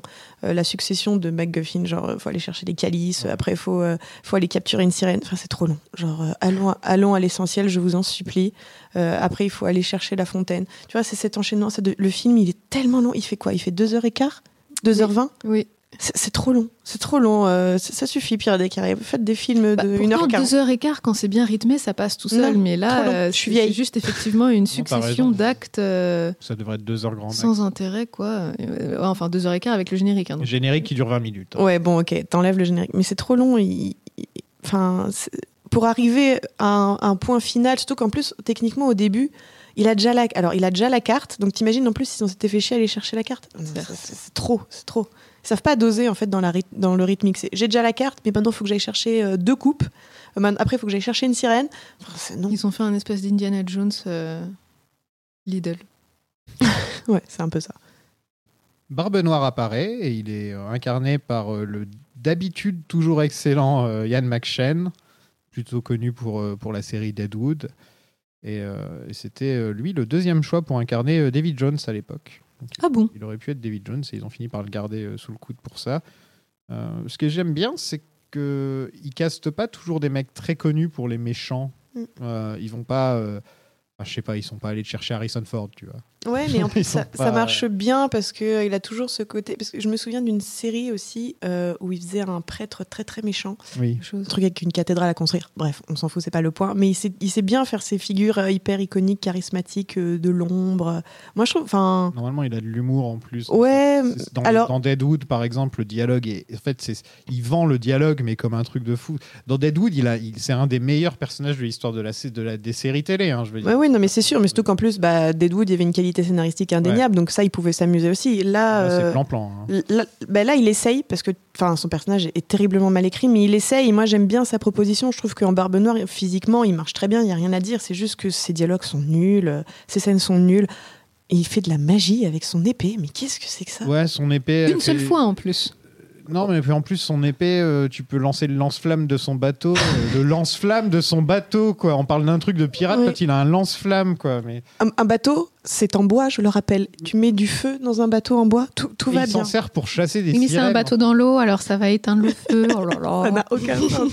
Et du coup, t'as les poulies qui fonctionnent aussi grâce à C'est un son peu épée ridicule, magie. ouais. C'est ridicule. En fait, c'est dommage parce que justement, la légende de, de, Barbe Noire, comme tu disais, c'est qu'elle fonctionnait parce qu'en fait, il y avait tout un imaginaire autour de lui où il n'avait pas besoin d'utiliser cette violence euh, et cette cruauté gratuite parce qu'en fait, il faisait tellement peur à tout le monde que juste son nom faisait peur. T'as pas besoin de rajouter un bateau qui roule tout seul, des, des, des effets pyrotechniques genre qui montrent sa cruauté parce qu'il est en train de tuer un mec sur une, euh, sur une barquette trois chatons. Enfin, ça sert à rien en fait. Tu peux rester très sobre en fait dans le, le personnage euh, pour le montrer à quel point il est méchant parce que justement Barbe Noire dans l'imaginaire collectif tout le monde le connaît. Enfin tu dis cite-moi un pirate tout le monde va te dire Barbe Noire mais donc c'est Ah, dommage. Je pense aussi qu'ils ont voulu faire un peu de surenchère par rapport euh, au Landais volant et au personnage de David Jones, etc., qui était déjà tellement fort et qui avait une, pré- une proposition qui était quand même euh, extrêmement présente. Donc Mm. effectivement, euh, construire un personnage qui est basé sur l'imaginaire collectif en disant oui, bon, les gens ont peur parce qu'ils savent qu'ils doivent avoir peur de Barbe Noire, ça devait pas suffire pour le film. Après, ça aurait dû être traité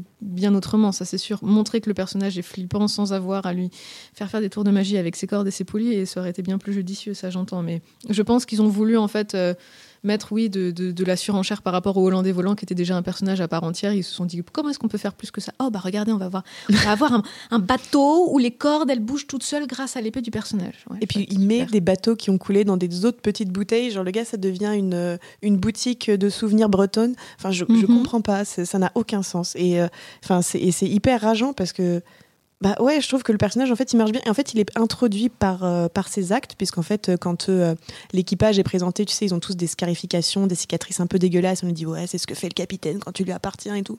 Genre ouais, ok, donc c'est Barbe Noire, ça envoie la sauce déjà. C'est un mec un peu cruel qui aime bien euh, faire des des cicatrices sur euh, les, les mecs qui l'emploient, c'est cool. J'aime bien faire du dessin.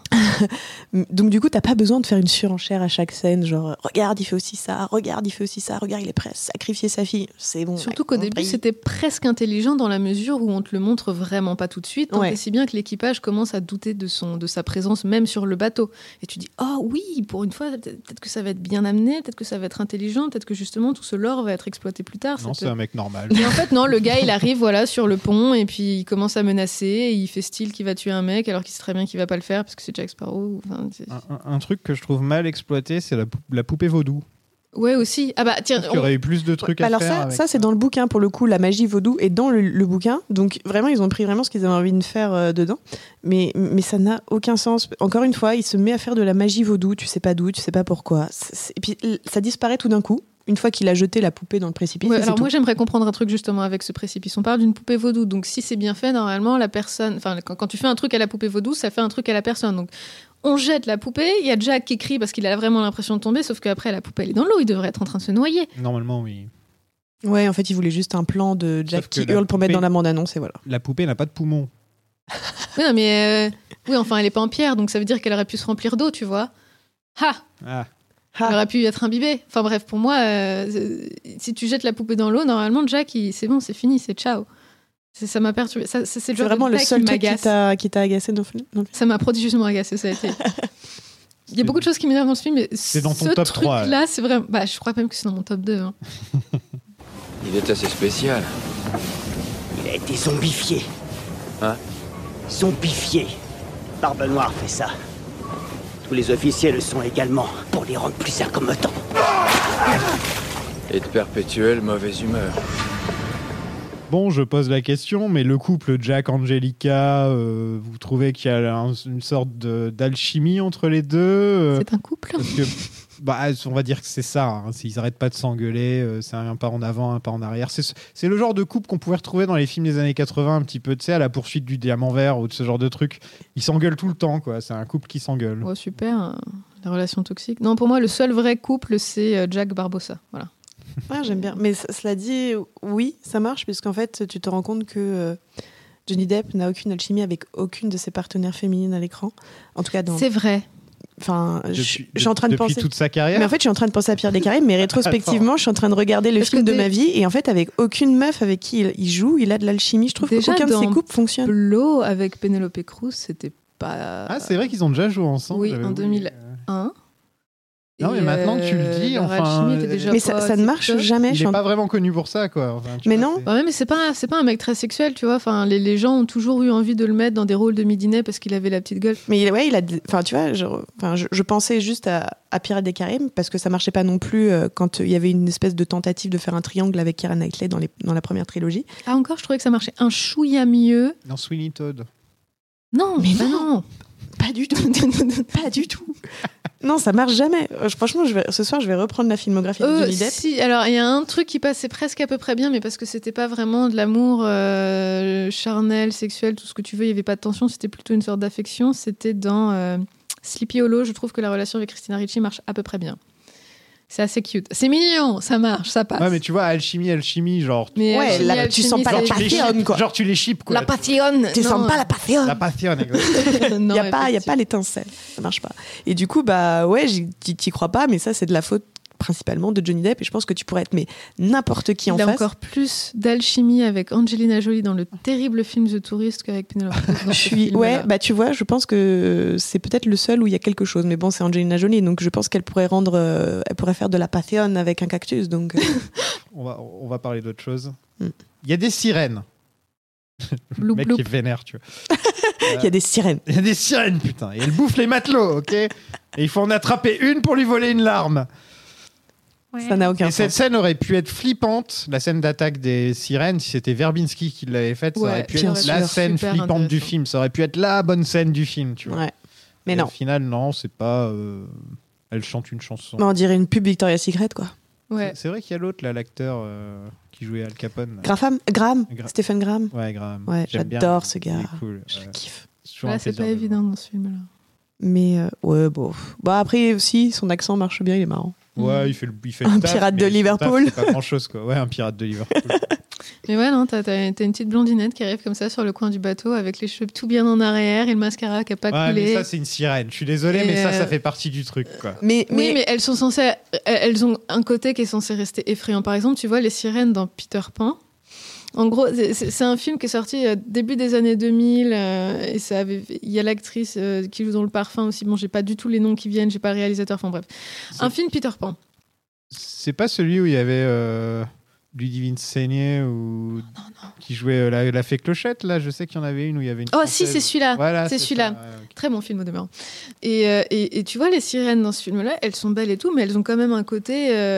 Elles ont vraiment ce côté en dehors de ce monde. Enfin, c'est pas juste des femmes avec une queue de poisson, elles ont quand même des.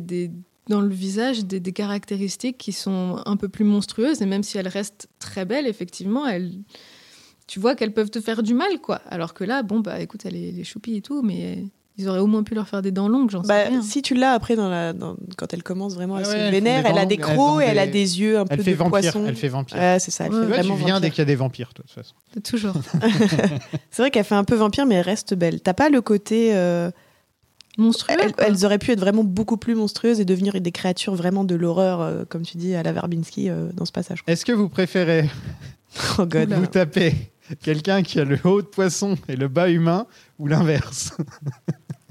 Attends, c'est une vraie question. Moi, je joue ma vie, je réfléchis. Est-ce que Euh, vous préférez donc bas, pécho, bas de poisson mais haut humain Ok. ou haut de poisson et bas humain ça dépend qui, qui, qui est en haut. Mais ça dépend qui est en bas aussi. La forme de l'eau par Guillermo del Toro. Euh, Voilà, bah, c'était la grande question. J'aurais dû la poser à chaque épisode. On nous rappelle la mission un milliard de fois. Donc on a compris qu'il y avait un calice et qu'il fallait les, les- Mais à un moment, il y a Taylor Ah bon, Cruz c'était ça, qui le dit à voix haute et tout. Mais genre, oh, cinq minutes avant, on venait de l'apprendre, elle le redit.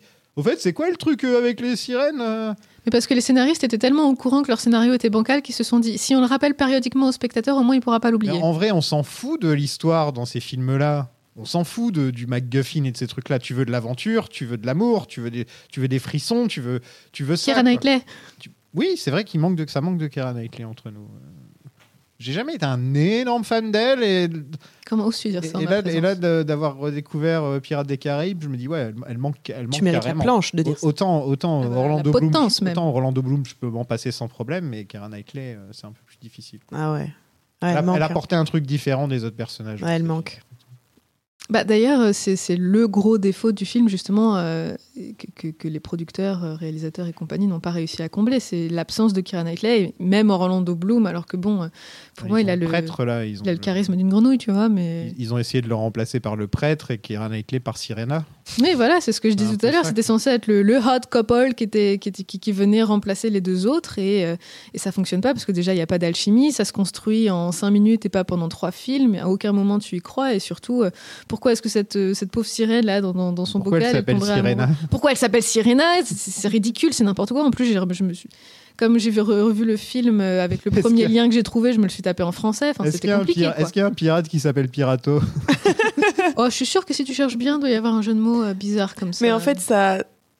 Tu, sais- tu- enfin, tu sens qu'ils ont essayé de donner un peu de profondeur euh, religieuse à la personne. Genre, il se dit une créature ne peut pas exister aux yeux de Dieu si elle n'a Ouais, pas été prêtre, nommée. hein, c'est un- ouais, c'est un prêtre. ouais. Enfin, il est, il est. Il a trop d'abdos pour être un prêtre. Et donc, du comment? Il a trop d'abdos pour être un prêtre. Mais il a le droit de faire du wow kart. euh, c'est pas parce que t'es prêtre que tu peux pas entretenir ton corps de rêve. T'es pas obligé d'avoir un beau corps pour être un beau prêtre. hein. Je suis désolé, on a tous vu euh, Fleabag. euh, C'est vrai. C'est vrai. Mais, donc du coup, tu vois, ils essaient de lui donner ce genre de, de tu sais, parfois des soubresauts religieux ou t'as des, conversations religieuses qui n'ont rien à faire quand même. Mais même ça, t'y crois pas une T'y seule crois pas, ça seconde. marche à aucun pas. moment, tu te dis que ce garçon, il a la foi, il a une pauvre Bible dans sa main pendant cinq minutes Et il a une croix là. en bois autour Et il dit Je vais sauver ton âme à Barbe Noire. Et ensuite, il te dit Non, en fait, toutes les âmes ne peuvent pas être sauvées, pas la et vôtre. il meurt genre Oh. deux fois dans le film. Et il meurt deux fois dans le film.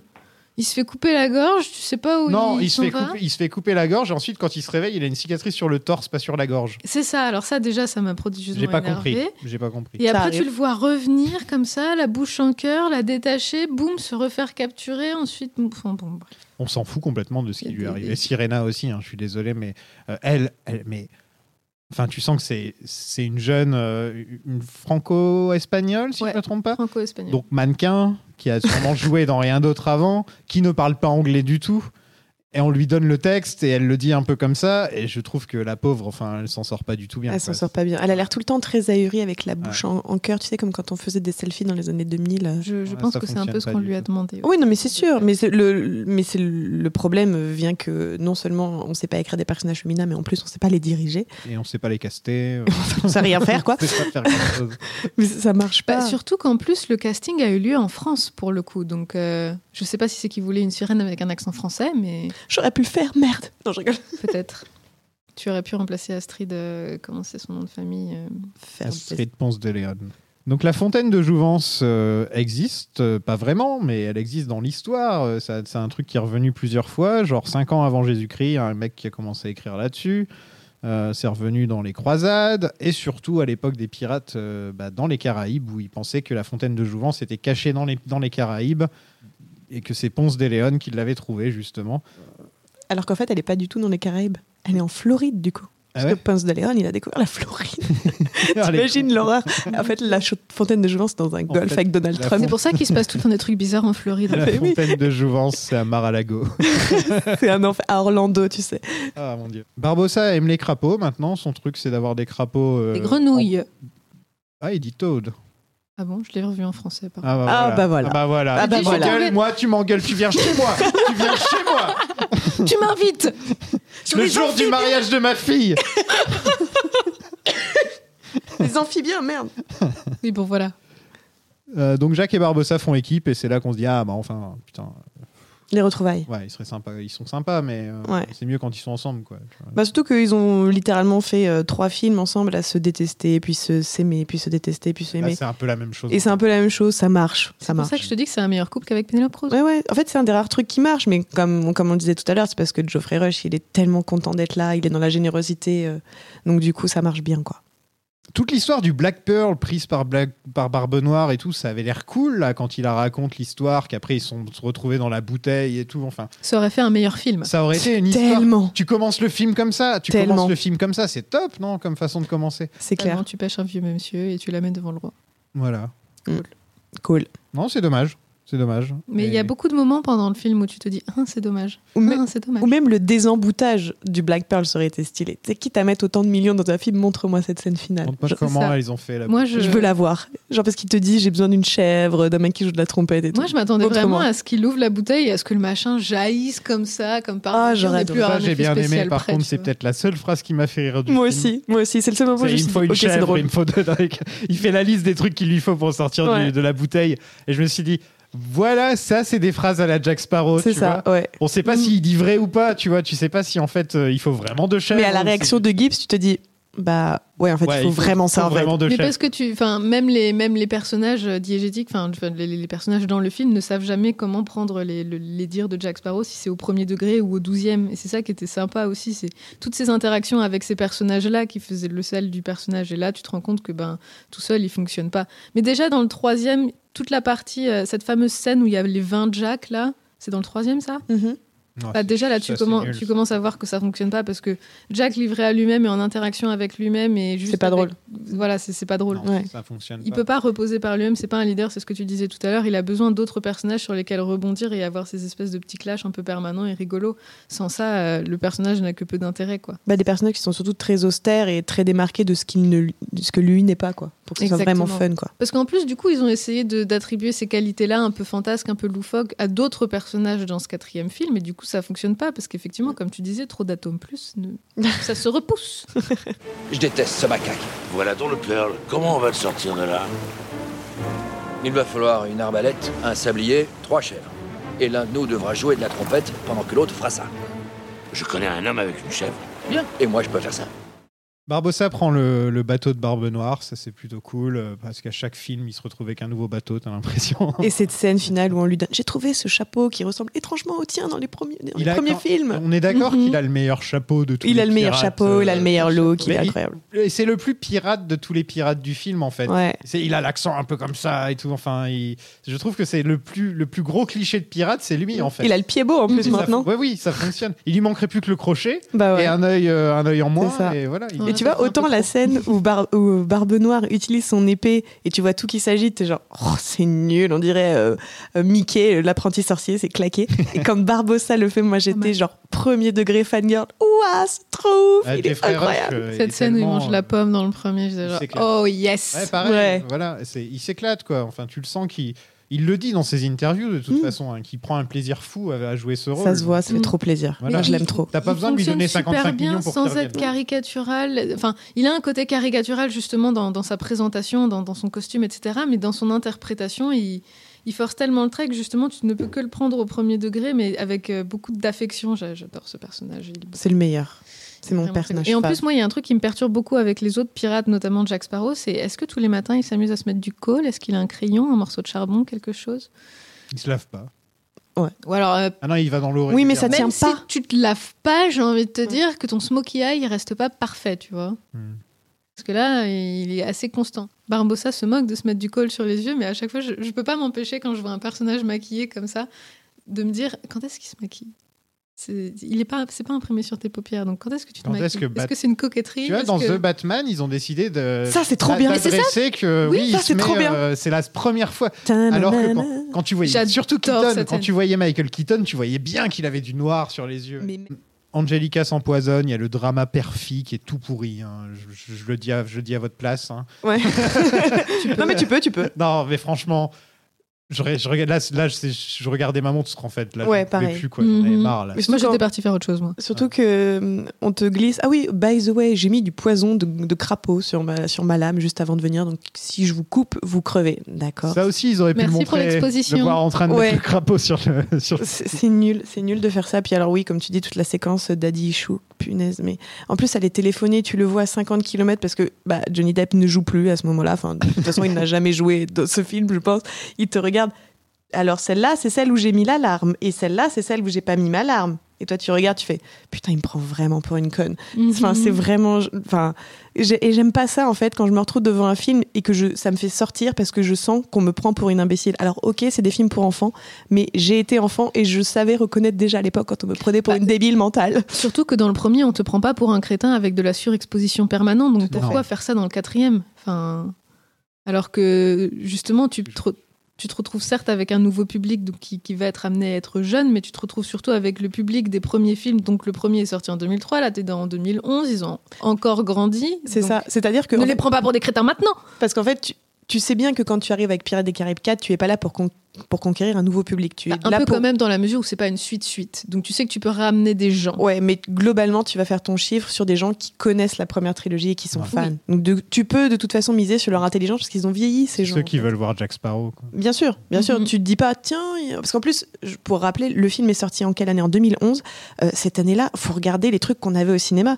Euh, Pirates des Caraïbes, c'était peut-être pas ton premier choix. Enfin, t'avais déjà, t'avais les Thor, t'avais les Captain America, euh, Oui, t'avais. C'est vrai, il y avait le premier Thor. Ouais, mais t'avais plein de trucs. Quand tu regardes, j'avais regardé par curiosité du coup pour voir contre qui il était au cinéma. Je me suis dit, mais il y avait tout ça en 2011. Donc du coup, pour pouvoir aller voir Pirates des Caraïbes, il fallait quand même te dire, je vais voir un Pirates des Caraïbes parce que je connais, parce que je suis fan, parce que c'est un Disney, parce qu'il y a Johnny Depp et que à l'époque c'était encore cool.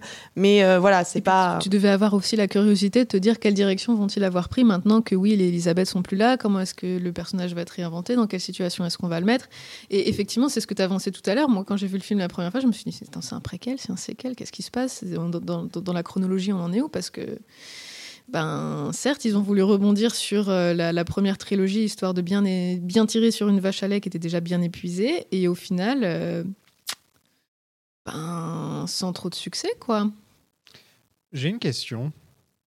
Oui. Euh, en dehors de Johnny Depp, il est allé où le budget? Parce que j'ai rien vu d'intéressant comme David Jones, comme le Kraken, comme les grosses batailles navales. J'ai vu, quel- des décors. j'ai vu pense. quelques sirènes par-ci par-là, mais en dehors de ça, euh, Bah, c'est vrai quand tu regardes, enfin, quand tu te dis, punaise, on est sur le film le plus euh, blindé euh, du cinéma. voilà. Quand t'as fini le film, tu te dis, ok, il était très bien, les effets spéciaux sont très chouettes et tout, mais où, on- où est tout l'argent en fait? Où est-ce qu'il, enfin, il me manque, bah, il me manque certains money shots, on est d'accord. Ouais. Euh, Il n'y a pas un moment où je me suis dit Ah, bah voilà où est l'argent. parce que je repense euh, où quand tu vois le, le Hollandais volant, cette scène incroyable où il est sous l'eau, enfin, il est Mhm. au-dessus de l'eau, il va sous l'eau, Ah cette oui. scène, elle est incroyable. Ouais, il y et en a tu te plein des scènes comme ça dans les trois. mais ouais, et tu pourrais te refaire euh, une scène Même comme dans ça. le tout mais- dernier, euh, c'est pas dans le dernier où il y a cette histoire de bateau qui se retourne là pour avoir le monde à l'envers. Ouais, c'est dans le 3 et t'as aussi Ah. le mais et puis et t'as aussi t'as plein de scènes euh, comme ça où même dans le bah, tout l'équipage de David Jones comme tu l'as dit leur euh, leur, leur make-up il a été pratique mais il a été aussi rajouté après en CGI. Là le make-up il est quand même très moindre.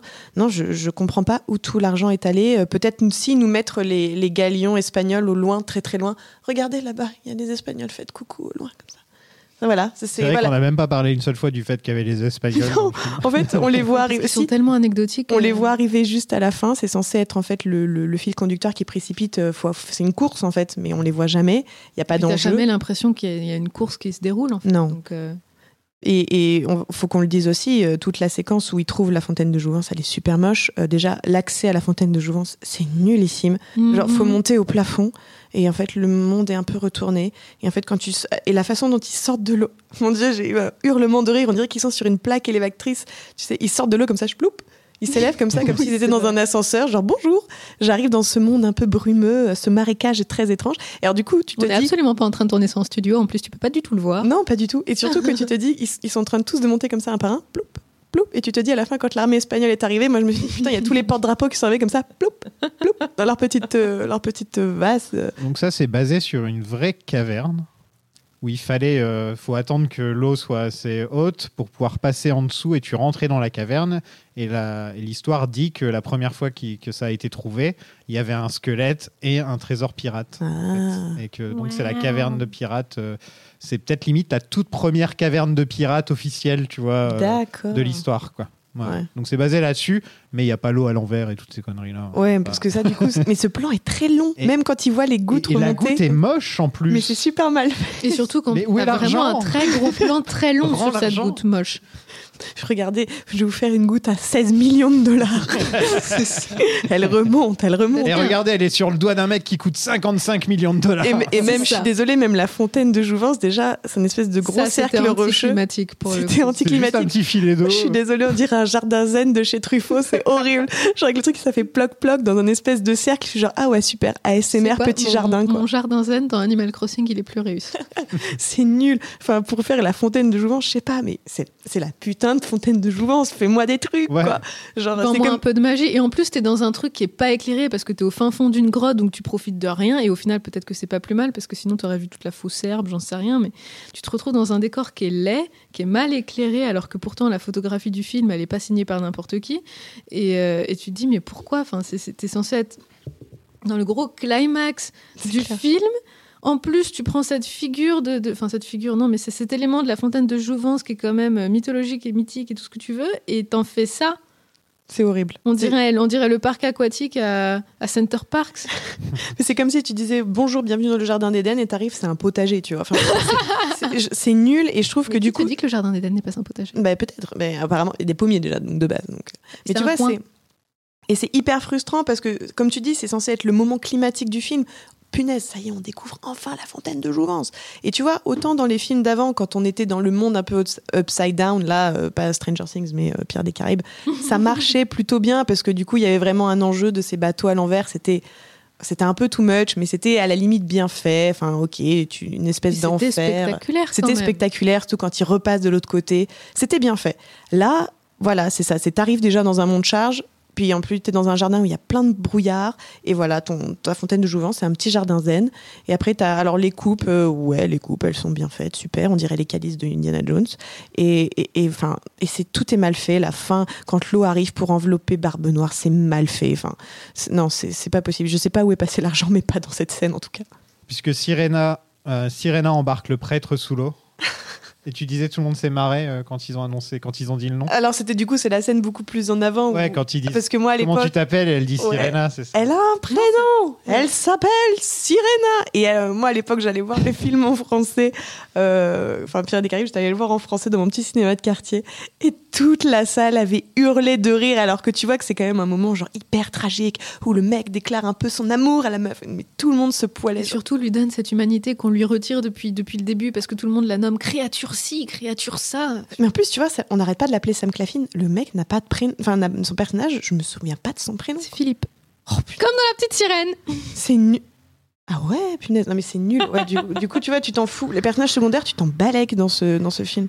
Tous les personnages, hein, parce que même les personnages principaux, mis à part Barbossa, qui est, qui est- qui est- qui est toujours euh, bon, euh, Ouais, tu vois, je me souvenais plus c'était Angelina ou Angelica. Donc, euh, ça veut tout dire. c'est ça. Jack abandonne Angelica sur une île déserte, euh, dans la grande tradition pirate. Euh, Barbossa est content parce qu'il a un bateau super OP. Et, euh, et Jack et Gibbs récupèrent le Pearl. Et c'est ainsi que se termine pour toujours la saga Pirates des Caraïbes. Mm. On reverra plus jamais Jack Sparrow Mm. après ça. Qu'est-ce que vous avez pensé de ce petit Pirate 4 euh, À ne pas confondre avec le film porno Pirate 4. Ben, moi, je vais redire ce que j'ai dit au début, c'est-à-dire que euh, si ça avait été un court métrage de 30 minutes, je lui collais 5 étoiles et je disais c'est un des meilleurs pirates des Caraïbes. Mais c'est pas le cas. Malheureusement, il y a la suite. Euh, du coup, euh, Je peux en rester là. hein. ouais, non, mais ouais, enfin pour pour résumer, c'est non, mais je pense qu'en fait, il y a des éléments qui sont chouettes. Moi, je trouve que la réalisation vraiment, elle est cool. Euh, c'est dommage que le scénario ils suivent pas et, et les sous, je sais pas où ils sont allés non plus. Mais globalement, je suis contente de la réalisation et, euh, et hormis et donc du coup, vous pouvez regarder les 30 minutes du film et après couper. Genre une fois qu'on part de Londres, on se dit bah non, c'est fini, il y a plus de film, hop, c'est fini. Hop. Pour moi, en fait, si tu veux relancer une franchise alors que tu as déjà une trilogie qui a bien fonctionné et qui s'est arrêtée correctement et qui n'appelait pas nécessairement à une suite, soit tu prends le parti pris de, de rebooter complètement le truc et dans ces cas-là, tu changes tous les personnages et tu pars sur tu pars sur une autre chronologie, que ce soit beaucoup plus tard ou beaucoup plus tôt, ou sur d'autres personnages, ou éventuellement des personnages secondaires. On, on se demandait tout à l'heure sur qui est-ce qu'on aurait pu faire un spin-off. Bah, par exemple, l'espèce de petit couple avec euh, le, le- le pirate qui a l'œil de verre, qui, qui est un peu rigolo, ça aurait pu donner un spin-off un peu marrant. On aurait pu faire. euh, Une série Disney Plus. Oui, voilà, ça aurait clairement pu faire une série Disney et peut-être qu'elle aurait été plus intéressante étrangement que, euh, que ce, que ce film-là.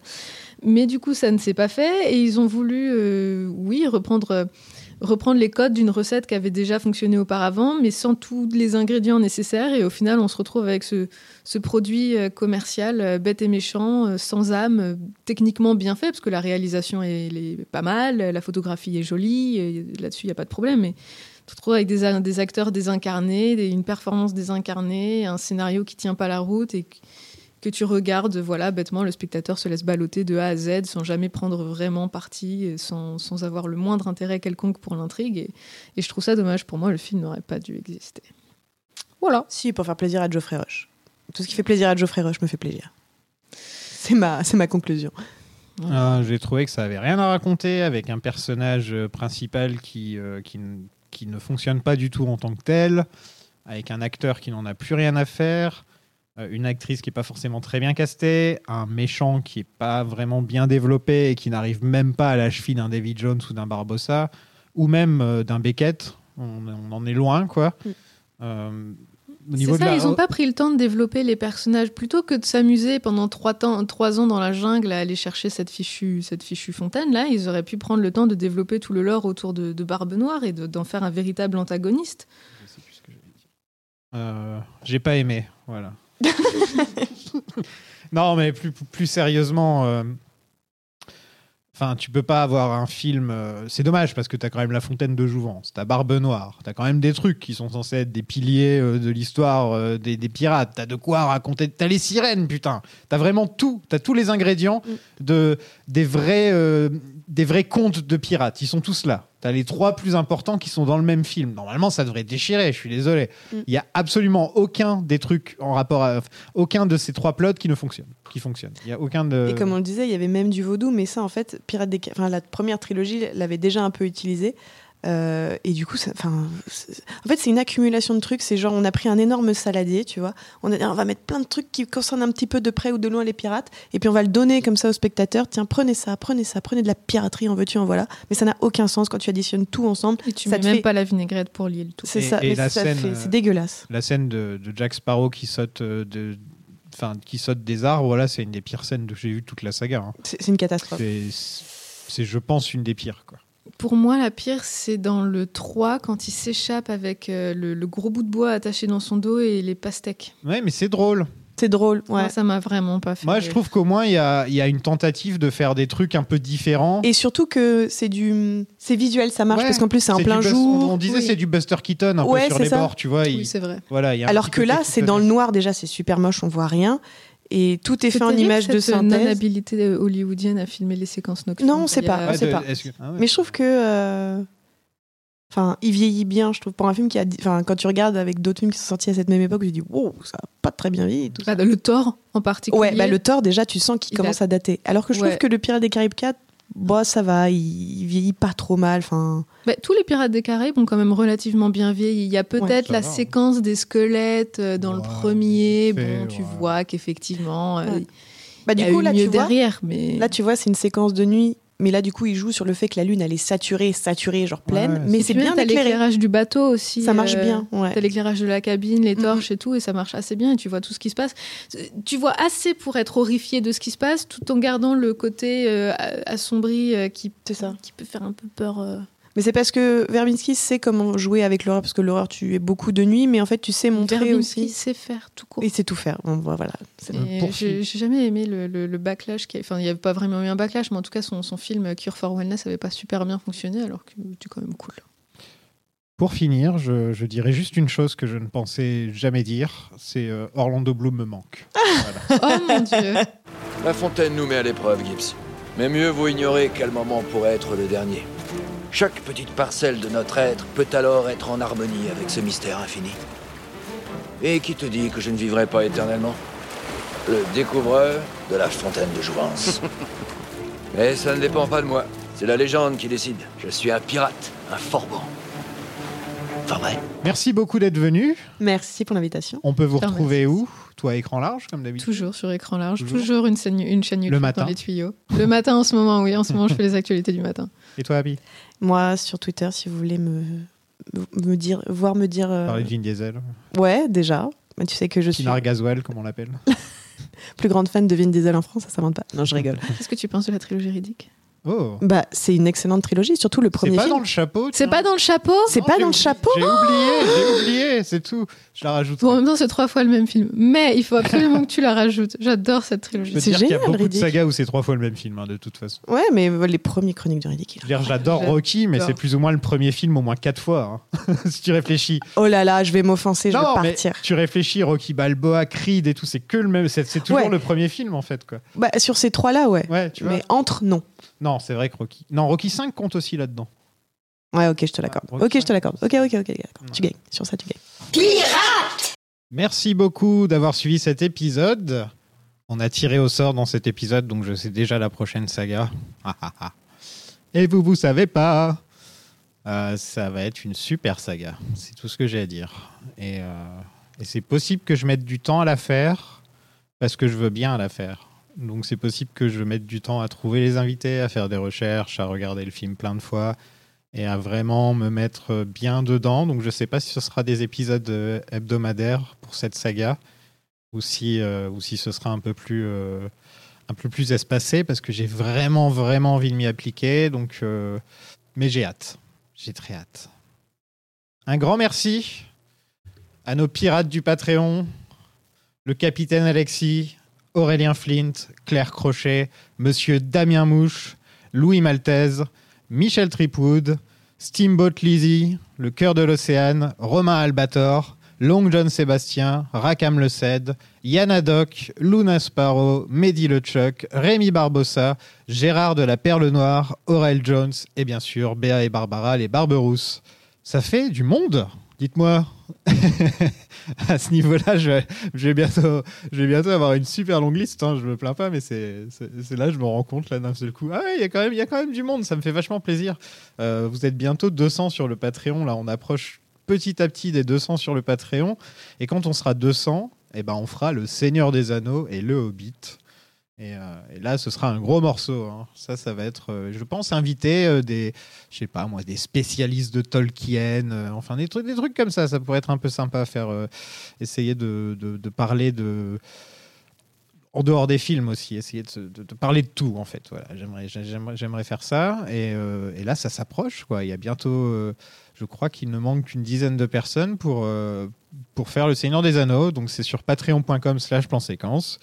Euh, si vous savez pas ce que c'est, c'est un endroit où je mets plein d'épisodes bonus et si vous payez mensuellement, vous avez accédé à, vous pouvez accéder à ces épisodes bonus, à des épisodes en avance, à mon podcast perso où là j'ai fait un épisode bah, justement sur euh, euh, Rings of Power, donc où j'étais pas très content et donc j'ai fait un petit épisode là-dessus.